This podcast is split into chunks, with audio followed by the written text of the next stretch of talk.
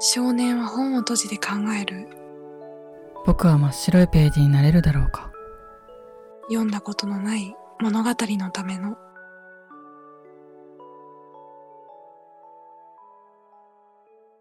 彩り。綾乃です。ゆうきです。翔歌です。はい。ということで、はい。今回はとレックでいつも配信している彩りというチャンネル名で配信をしている私綾乃とゆうきそしてスタンド FM でラブフォーワンというチャンネル名であの配信をしている翔歌さんとの3人とのコラボをしていきたいと思います。よろしくお願いします。よろしくお願いします。ね。ちゃんとやっと話せました。やっと話せました。もうたはい。笑いが。もうお招きいただいてありがとうございます。こちらこそありがとうございます。来てくださって、本当に。いえなんか一気にここの空間の平均年齢を一人で爆上げしてしまったような。いやいやいや。そんなことね。いや、本当に、レックの配信を多分10回、11回かな？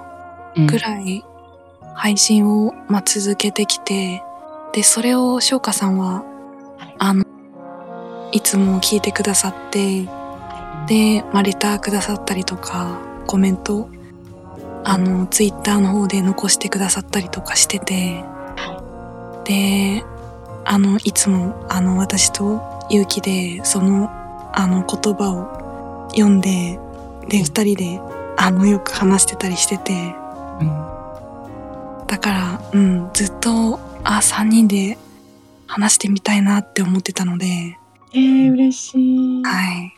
あー嬉しい。すごく嬉しいです。嬉しいです。でもなんか二人の話がなんだろうな私はそこにいないんだけど、なんか、い、つだったっけ？この間のコメント何かで書いたんだっけ？ああれだあのツイッターで書いた時に二人の話を私がなんかね喫茶店かどっかで物陰かどこかでこうこっそり聞いてる感があるんですよいつもそうなんですよ。ああ、そうなんですそうね。なんです。いないのになんかそこにいるような感じで、うんなんか本を読んでるふりをしながら、二人の話を聞いてるような感じ。ああ、嬉しいですね。なんかそういうふうに。でもなんかね、そこの話の中に入っていきたくなるような、ならないような、なんかそんな、うんそんな感じで聞かせていただいてます。あありがとうございます。ありがとうございますで、なんか、うん。あの、翔歌さんの、その、まあ、コメントとか読んでると、うん。あの、勝手に私、勇気との共通点とかを結構感じたりとかしてて、そうそう、うん。うん。うん。で、あの、勇気と翔歌さんは多分、こうやって声でお話しするのは多分初めてだと思うんですけど、うん。なんか、うん、なんだろう。例えばあの、子供の頃に、うん。あの、地球の、なんだっけ。勇気覚えてるあの、あの、孤独について話したとき。えっとねうん。子供の時になんか何？たまにこう地球が爆発して自分の意識もなくなっちゃったらどうなるんだろうなっていうことを考えてたっていう話だよね。それそれ。そう。だから、その、なんだろう。話を、翔歌さんと勇気が、同盛りじ上がった考えてる。いや、すごい共通点だなと思って。うんなんかあの夜になって暗くなってみんなが寝静まってる時に私だけが眠れなくって、でそんな時に限ってこの地球がなくなったらこの宇宙はどうなっちゃうのかなとかうん。何のためにこの宇宙は存在してるのかなとか。うん。で宇宙ってどこまで続いてるんだろうとかうん。この星見えてるけどこれ本当にあるのかなとかうん。なんかそんなこと考えてると眠れないのがますます眠れなくなっちゃって。うんなんか目がねランランとする子でした。うん。うん。え僕も。ゆうきもそんな感じ？うん。いや本当になんだろう。なんかねこう横になって寝そべって天井部屋の天井とか見てたら、うん。なんか急にこうなんかね急にこう怖くなるの。こうあわかる。そういう。うんそういう暗い暗い意識かわかんないけどそういう、うんうんうんそういうことにギュッてこう心をつかまれて、ああわかるわかる怖ってわかるわかるわかる。えめっちゃわかる。わかる。えそれってすごい恐恐怖っていうかね、あのちょっと言葉で表現できない恐怖なんですよ。うんうんうんああそうなんだうん多分これね、あの体験してると思う。そのなんていうのかな、その闇に取り込まれるような恐怖をなんか体験してたんじゃないかなって思うぐらいの恐怖なんですよ。ゆきくんもそうですか？本当にあもう一緒ですね。ねそう。だからなんかそ,、うん、そんなつながりで、うんうんなんなんていうのかな地球がなくなっちゃったらっていうかあの唯一その恐怖から逃れるものが、その当時のちっちゃい頃の私にとって地球にいるってことだったような気がするんですよ。うん。地球がその地球がなくなってしまったらその恐怖がまた来るみたいななんていうのかな。うん。うん、最後の砦が地球なのにそれがなくなったら困るみたいな感覚、うん。うん。うん。うん。うん。なるほどな。何なんだすごい。よくえー いやなんか勇気からそのことをまず最初に聞いた時に驚いたのにそれをうん。あの同じような感覚を翔歌さんも持ってたっていうことにさらに驚いて。うん。うんうん。うん。なんかでもそういうのをなんだろう。か抱えつつもその翔歌さんと勇気から感じることとしてうん。その全人類愛してますっていう。うんうん。そのなんだろう大きな愛を。はいはいはい。感じるからなんかもうそれも不思議で、あれかな。逆にそれがないとうん、そのわけのわからない恐怖に取り込まれてしまうからかもしれない。あー。あそれはわかるかもしれわかる。わかるかな。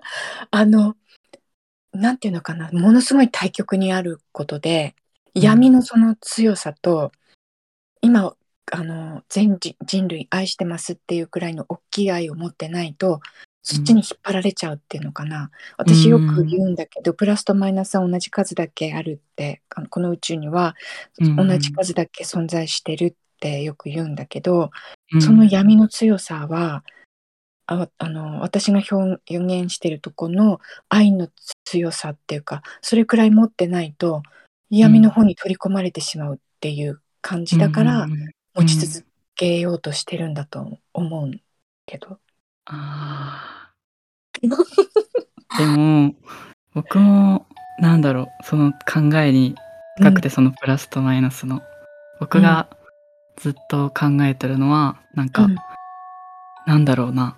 こう自然であっても人間であってもこう調和ううんまいことこう調和して、どのなんだろうな。どんな場所もどんなんかどんな場面でも調和、うんうん。うまいこと調和されてるなっていう風に感じてて、うんうん。こうたとえこう何か悪い犯罪とかを起こした人がいたとしても、うん。こう地球上のどこかでいたとしてもそれ逆に、なんかそれの悪いことを起こした分ぐらいいいことをする人がまた地球のどっかで現れてみたいな感じでこう、そうそうそう。うんなんかこうなんだろうないいことと悪いことがこう上手にサイクルして、うまいこと調和が保たれててっていううんうんうん風なことをなんだろう、ずっと 考えとって。あわかるな、それ。うんあ、なんかそれめちゃめちゃわかる。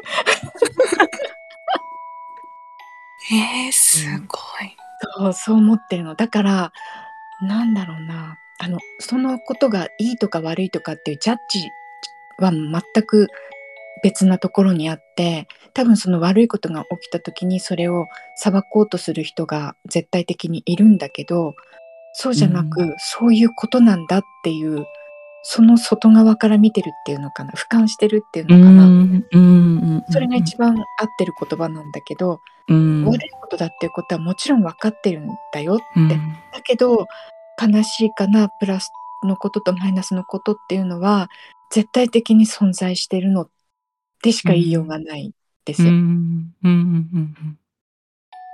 うん。うん。わかる。でうん、だからそのだからこそその愛を叫ぶっていうのはそこにあるんだけど。うん。うん。うん。わかりわかります。えジョーカさんと勇気勇気がすごいねなんか共鳴してるなっていうのをねなんか勇気とレックを始めてからすごい感じてて。えやっぱり。本当？はい。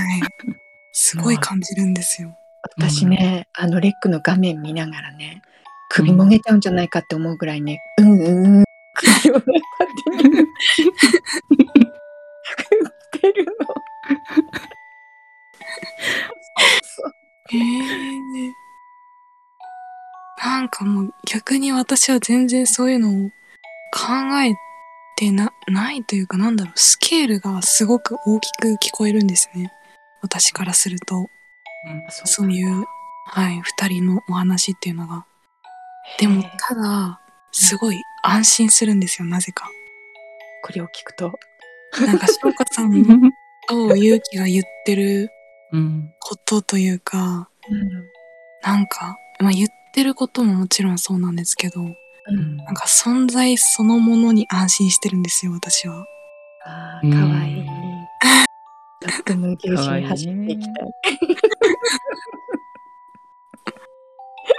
うん、なんか、うん、そんなことを私は、あの、お二人の共感ポイントを聞いて感じてます。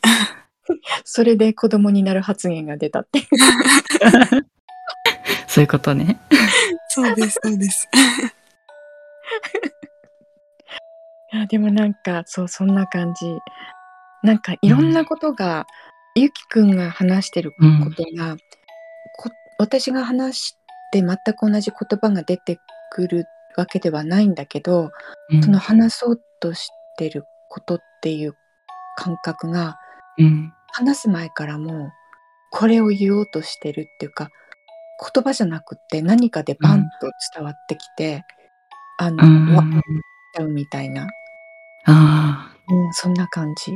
あうん。し。いやー。やばい。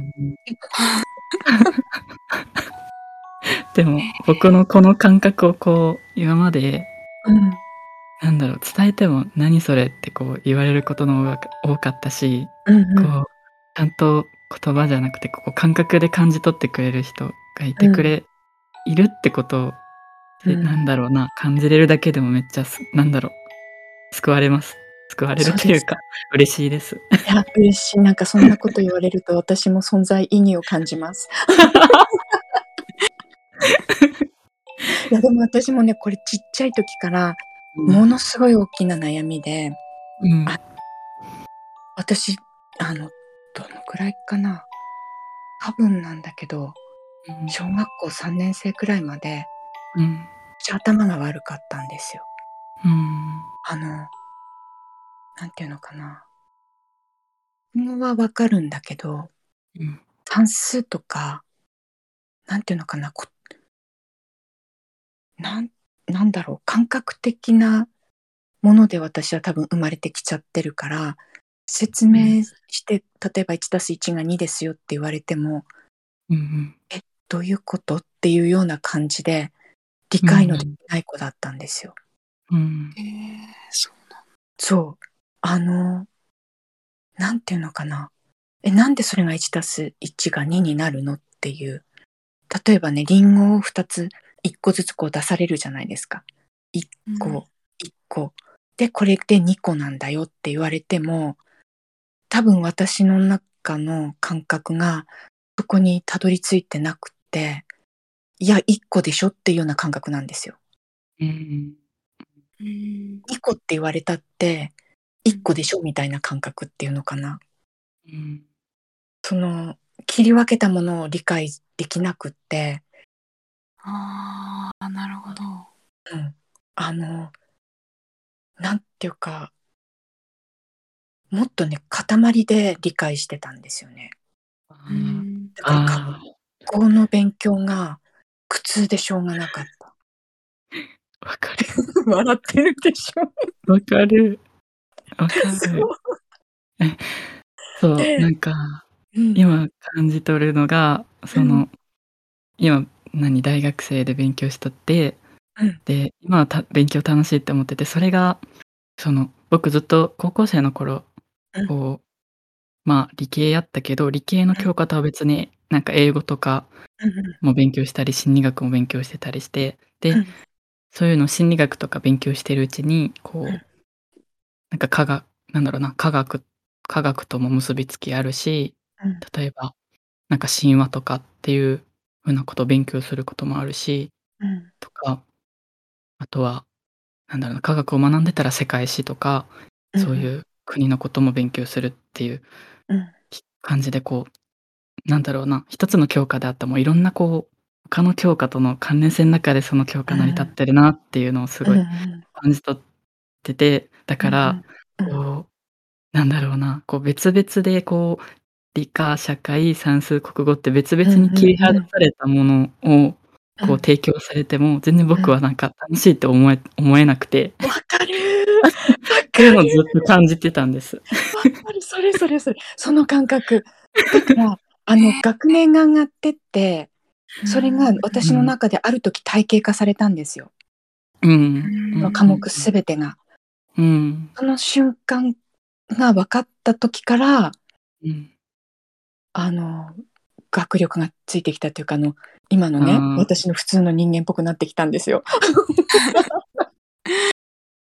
えだからめちゃくちゃなんか頭が悪わ頭が悪いっていうか勉強いわゆる学校の勉強ができなくってなんでってものすごく生きづらい子だったんですよ。うん。だからよくうん。よく生きてきたなってそう。でその体系化されてからものすごく勉強が面白くなってその算数でいうとこの 1+1 が2だっていうことが分かるようになってきて、でそうなってきたら数学の問題を解くのがめちゃくちゃ面白くってもうなんか気違いみたいな感じでずっと数学ばっかりやってた時もあったしなんか分かったっていうその感動ものすごくいろんなものがつながった時の感動があって、うん。あの学ぶことっていうかその学ぶっていうことじゃなくつながっていくことが面白かったって言ったらいいのかな。それで勉強してた感じがうん。します。うん。だから結構大きくなってからそうなったかららもう時、間がねいろいろ足りないんですようん、あれもやりたいしこれもつなげたいしみたいな感じで。うん。だから本当今ね仕事してるのがもったいないぐらいにいろいろやりたいことが そうそんな感じ。今でもそうなんですよ。すね。こんな年になっても、学ぶのが面白くって、う。うん。ん。うん、えゆうきくんとかってどんな今どんな勉強の状態、どんな勉強の状態？うん、なんかいいろいろされてるじゃないですか。あの、はいはい。大学のことだけじゃなく、はい。いろんなことされてるじゃないですか。はい。それってどんな感じでつながってんですか？ええ一言で言うの難しいんですよね。あの、ゆうきくんの中では多分それ、ひっくるめて一個だと思うんですけど、どうですか、うーんと、うん。これが僕、なんだろうな、合ってるか分からんけど、全部、うん。今やってるものは全部こう自分っていう存在を知るために全部何でもやってるなって感じててこう、うんうん。なんだろう。例えばうん。僕もやりたいこととか目標とか成し遂げたいこととかあるんですけどそれが、それを目標になんか心理学とかうん。なんだろう今科学とか大学で勉強してるけど、僕それを目標にしてるんじゃなくてこう全部、うん。どんなことも地球上でやるどんなこともなんか自分の表現の一部であって。うんうん。でなんだろうな。そういう表外でやる表現を通して自分を知ってってどんどん、うん。自分ってこういう人間でもあるし、うん。ああいう人間でもあるしそういう人間でもあるんだっていうのをどんどんこう深めていくみたいな。うんっていうのがなんだろうな。学ぶいろんなものを学ぶ理由というか。うんという視点とかを増やしていきたいっていううんところですかね。すごいな。はいいや本当にすごい、ねこの年齢でうん、いやめちゃくちゃかっこいいじゃないですか。うんいやいやいや本当にこんな人いるのって感じでなんだろうななんかね私今もうなんかどっかの原始原始的な生活をしているどこかこうなんていうのかな藁を組んだようなそんな原始的な生活の中に住んでいる村の片隅で話してるような感覚が。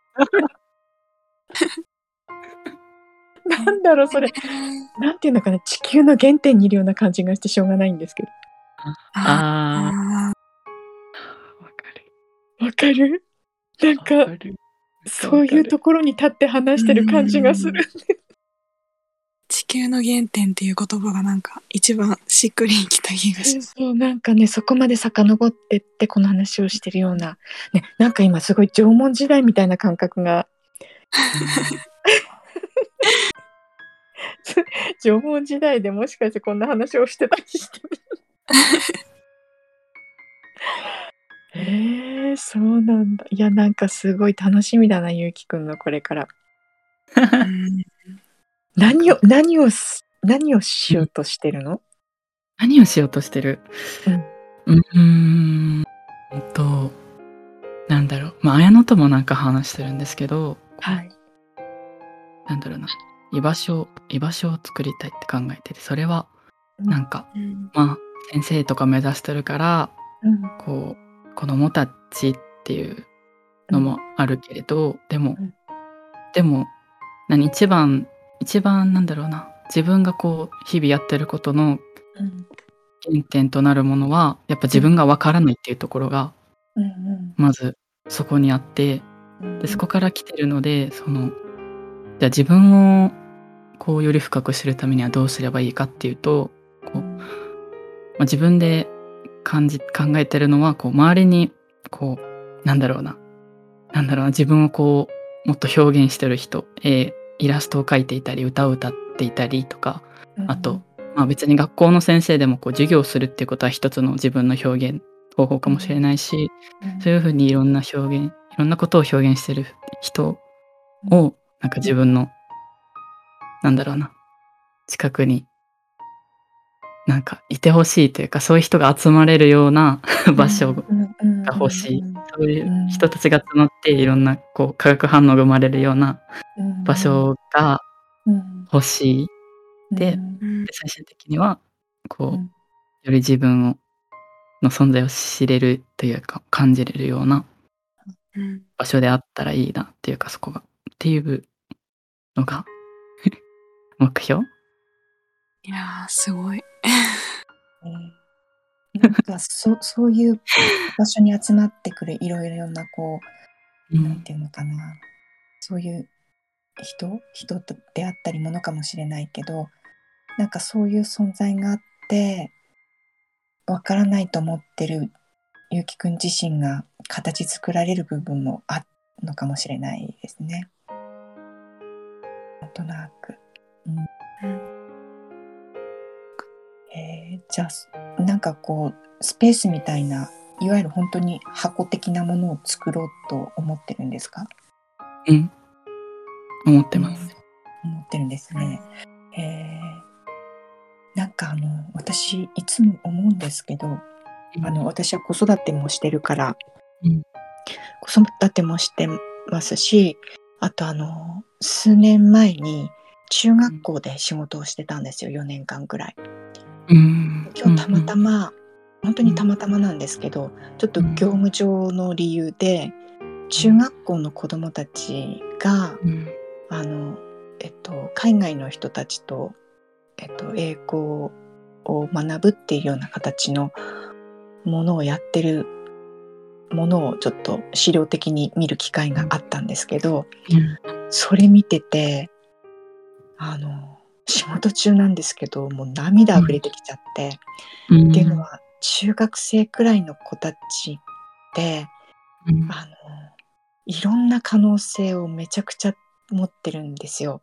うん。でその子たちがどういう方向に進むかっていうなんていうのかな。最後の巣立ちの瞬間って言ったらいいのかな。うん。私それ中学生時代にあるって感じてるんですよ。うんその大事な思春期をどう周りの大人たちが見守って支えていくかによってその子たちの進む方向が全く変わっちゃうなっていうのを感じるんですね。当時そうのん中学校で仕事をしてた時もそう感じたし、今日もそれを見た時にまた再びそれを感じてうんなんかあの教育現場をうんなんとかしなきゃっていうのをすごくまた今日ね感じてしまったところだったんですよ。うんだからゆうきくんが将来その箱箱っていうかねそういう場を作るっていう風になった時にどっかの時点でいいので中学生くらいの世代の人たちの居場所っていうのもちょっとどこかで意識しててほしいなってうんお願いします。もちろんです。お願いします。あのその時に居場所がなくってうん大変な子たちって結構いるんですよ。うんうんあの親もその時とっても大変なうん年代であったり親自身も大変な時だったりするんですね。うんで子供に構ってられないって思ってしまう方々が結構いらっしゃるんですよ。うん。それは社会的な問題であったり例えばね、うん。年齢的にあうん。の中間管理職になっていくような年齢でもあったりとかしてうん。社会的に自分自身が追い込まれてて大変な時期でもあったりするんですよ。うん。でそこにかけてあの思春期のあの突然わけのわからないことを言い出すような年代の子どもたちに親自身も初めての出来事で右往左往してしまってもうどっちも大変な状況になってしまう瞬間だって私は見てたんですね。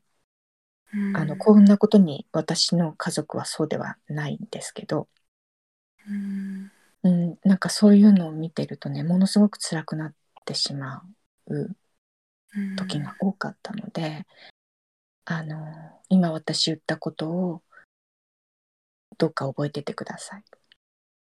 はい。うん、この年代の子たちは本当にすごい、うん。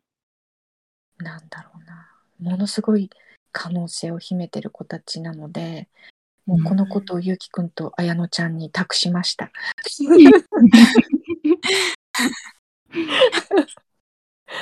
私ももちろんねなんか私のできる限りのことはしていこうと思ってるんですけどでもうん次世代にこのことを伝えていかなきゃってものすごく感じててうん。その方法を私もこれから考えなきゃって今日思ったところでした。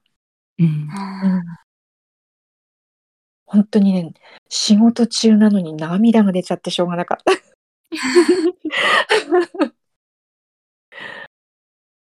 多分なんか、うん。そこを乗り越えたゆうきくんとあやなちゃんがいると思うんですようん。今。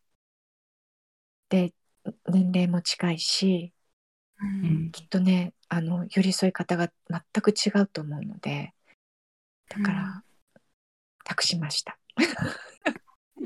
託されちゃった。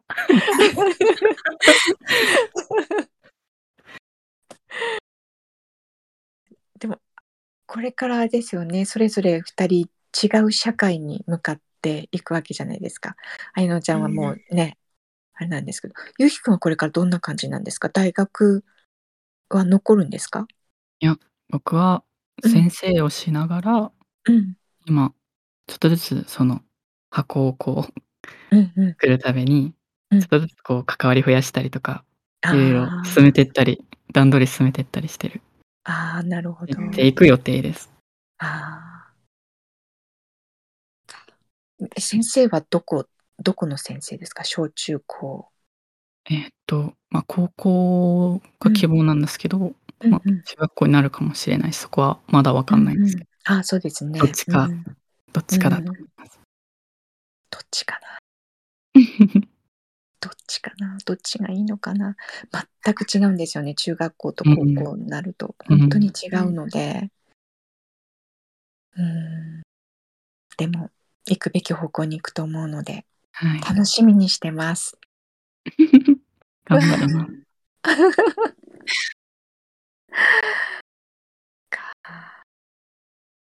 綾乃ちゃんはどんな感じ？あのなんかこう社会に向かって何か？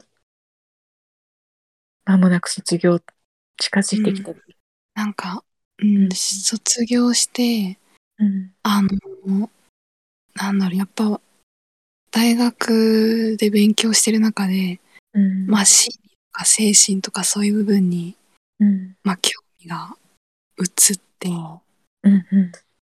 で、さっきゆうきもちょっと言ってたんですけど、やっぱそこの根本には私もうん。自分のことを知りたいというか分かりたいっていうのが、うん。まあ、根本にはあって、うん。そういった中で、なんだろう。あの、障害を持った方と関わりたいっていうふうに、あの、うんうん考えがいって、うーん。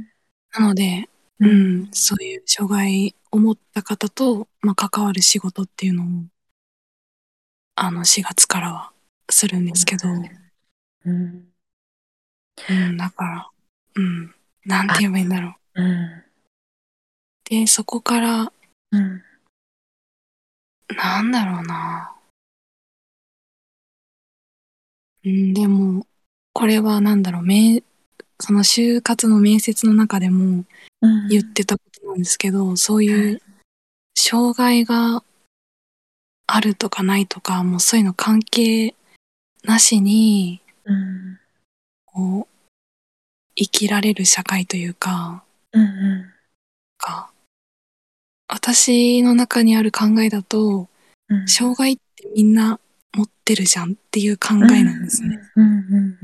それが表に強く出るかうん弱く出るかの問題だけであって、うんだから、うん。うん、それこそそういう、うん、障害あるなしに関わらず生きられる場が、あの、でき、できたらというかそういうのに私自身もうん携わっていきたいなっていううん思いがあります。うんなるほど。今私、あやのちゃんにプレゼントしたいものが思い浮かんだんですけど、はい。それは本当に物質的にあって、実は私、あの、ある映画の自主上映に携わったことがあって、はい。10年くらい前になるのかなもう。そういうことのお話の映画なんですけど聞いたことあるかどうかわからないんですけどえっとね4分の1の奇跡っていう映画の自主上映に携わったんですよ。映画を、ううんん、上映することをボランティアでやったんですけどその映画の中に出てくるある方がいるんですけどその方の CD をプレゼントしたいって思いました今。その方のお話が、実はねうん。教科書に載ってるんですよ、はい。うん。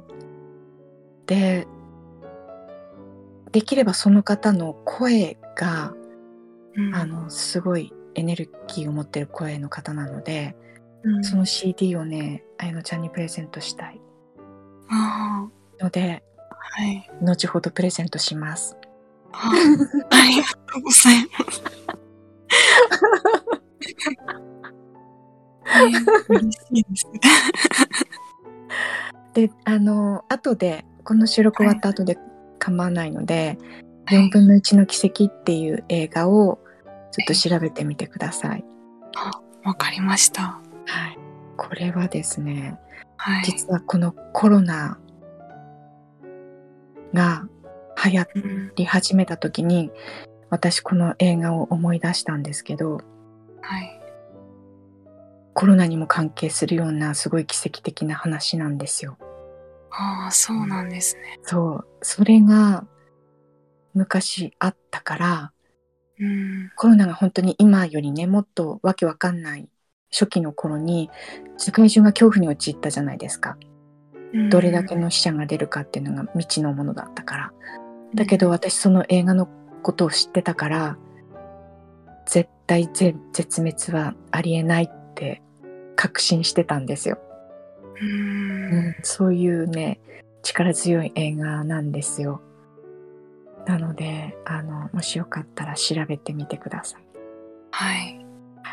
それを話すとねとても長くなっちゃうので本当はお伝えしたいんですけど、はい。うん、あの関わってたからあのうん。映画の中では上映しなかったあの、はい。裏話っていうのをいろいろ聞かせてもらう機会があったんですよね実は。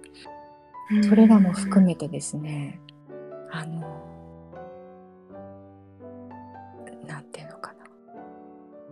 今ここにいることがうん。絶対的に奇跡なんだって4分の1の奇跡っていうその奇跡ね。うん。みんなが今ここにいることが奇跡なんだっていうことをうん。すごい確信したんですね。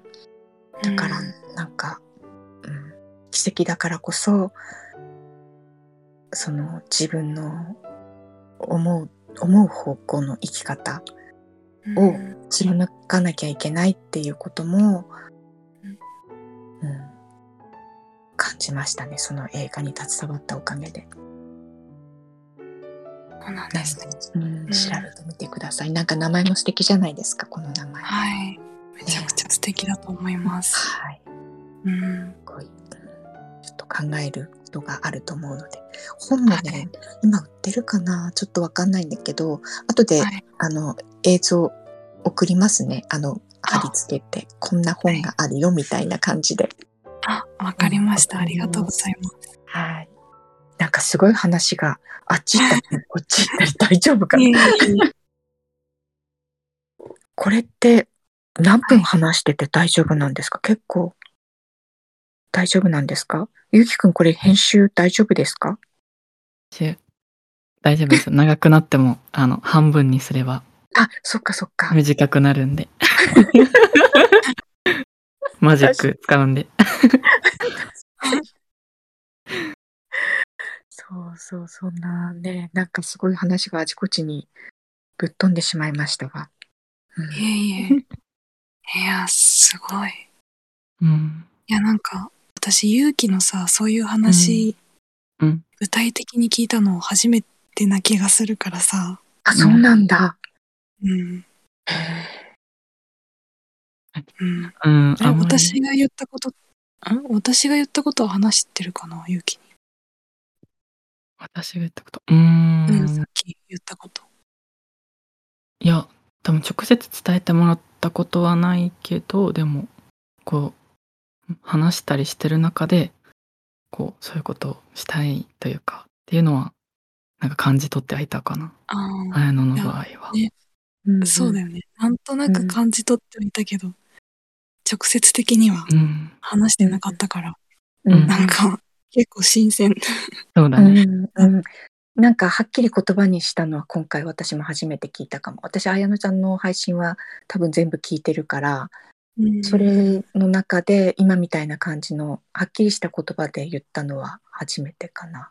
うん。そうですね。うんうんうんうんうんで、なんか、やっぱり、あの、私が考えてることと、勇気が考えてることって、うんあの、うん、なんだろう。まあ、居場所とかそういう場作りというか、うんなんかそういうところで、うん一番最初に出会ったところから共通点として感じてて、うんうんそうなんですよ。なんて言ったらいいんだろうな。うんうん。それこそ、このレッ、あの、レック始めたのって私から、あの、勇気に声をかけたんですけど、うん。なんだろう。まあ、そこの場作りっていう、うん。なんだろうな、なんて言えばいいんだろう。ための第一歩じゃないですけど、うんうん。うん。二人で何かやりたいねっていうのをうん。割と話してて、うん。その中の最初の一歩として、うんそのレックを始めたっていうのがあったので、なんかうんそういうことも今ちょっと考えながらうんはい感じてました。なるほど。でもなんか、うん二人でこう何々についてってその一週間一個のテーマがそれなりにあるじゃないですか。このことについて話していきますみたいな。うん。今どれくらいの人が聞いてるかあれですけど、あのこれって残っていくじゃないですか配信とりあえず。レックこの後どうなるかちょっとあれですけど、なんか、なんていうのかな、続けていけば、それを、なんていうのかな、手繰り寄せてくる人が多分出てくると思うので、うん、何らかの形で続けてっててほしいなって思ってるんですよ。うんうん、で、例えばこの配信をしなくなったとしても、なんていうのかな。ん何らかの形で、うん、居場所っていう具体的なものじゃなくても、何らかのことを動きとしてね、やっていてほしいなって思ってるんですよ。なんだろう。うん、あのすごくいい関係性の2人なのでそこで起きるなんかこう混ざり合ってのエネルギーみたいなものっていうのがすごくいい感じに伝わってくるので多分それに反応する何かがまたその波の中に入ってくると思うので止まらないで続けてってほしいなって思うんですよ。今日私あのツイッターでリツイートしてるのがあるんですけど波動が波動を呼ぶみたいな。うん。その元の配信の方がすごい感動してくださって私のところにコメントくださってるんですけどうん。あのなんていうのかな波なんなんていうかな。湖に石をポチャンと投げた時にうん波が起きるじゃないですか。その波が共鳴して広がっていく感覚うんそれその石のぽちゃん役を2人にやっててほしいなって思うんですよね。あうんうん、あすごい。ぽちゃん。いや、すあ、これすごいな。なんか、わかるかな？えっと、これ、あんまり、あんまり今まで言ってない、あんま言ってないけど、はい。うんその、その居場所、居場所とか作るために、こうんういろいろ団体立ち上げてて、そのうん、名前のきっかけはさっき話した、その、波紋というか広がっていくみたいなのが、すごいイメージであります。その、名前そうなんだ。だから、なんかさっきの話聞いてて、うんああ、どこかで聞いた話だとか思いながら、えー、すごい。いやでもなんかそれしか思い浮かばなかったかな。びっくり。やばいね、ゆうきくんね。いや、翔歌さんがやばいよ。へーそうなんですよ。だからなんかね、ほんと止まらないで、うん。やっててもらいたいなって